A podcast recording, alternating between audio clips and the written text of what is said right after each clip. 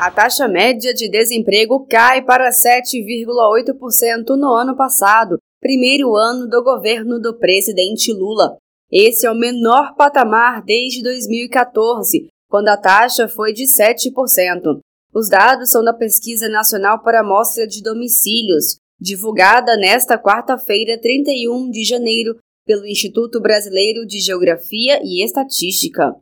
No último trimestre do ano passado, encerrado em dezembro, a taxa de desocupação chegou a 7,4%, um recuo de 0,3 ponto percentual em relação ao trimestre imediatamente anterior, entre julho e setembro.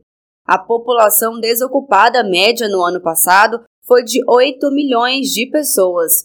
Já a população ocupada média chegou a 100 milhões de pessoas em 2023, também um recorde da série histórica do IBGE. Em relação ao tipo de emprego, os empregados com carteira de trabalho assinada tiveram alta de 5,8% no ano, mais um recorde histórico com uma média de 37 milhões de pessoas.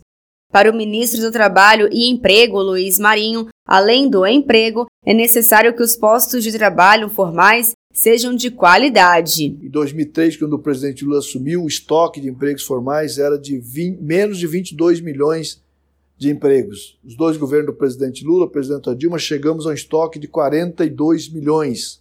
Então, o que nós precisamos é, neste processo, valorizar o emprego formal e o emprego de qualidade. Elevar a massa salarial, elevar o salário médio eh, praticado no Brasil. Quanto maior a renda dos trabalhadores, maior será a possibilidade do crescimento da economia e crescimento do emprego também. Porque uma coisa puxa a outra. Se a massa salarial diminui, é natural que também os empregos diminuem porque se terá menos consumos, menos consumo, a empresa vai vender menos, vai vender menos, precisa de menos mão de obra. A melhoria da educação contribui para uma inserção mais produtiva da população no mercado de trabalho, além de ser fundamental para o desenvolvimento econômico. E o governo Lula colocou como prioridade a retomada dos investimentos na área.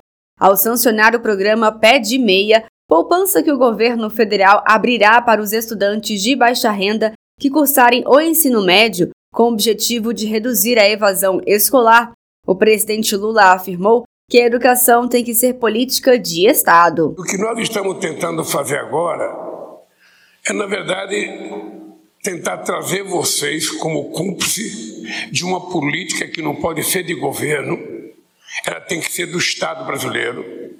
E para ser do Estado brasileiro, ela tem que ter a participação da comunidade, ela tem que ter a participação dos educadores desse país. Porque senão cada governo ou cada ministro entra e ele inventa uma política e ele faz um projeto de lei e esse projeto de lei muda o que tinha e começa uma coisa nova. Aí vem outro ministro, muda outra vez e as coisas nunca acontecem definitivamente. O ideal será que a gente faça essa política, ter uma política compreendida por cada prefeito no município mais distante, por cada governador.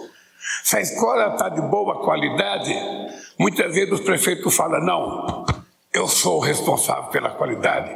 Mas se tiver ruim, ele fala: não, a culpa é do governador ou a culpa é do governo federal.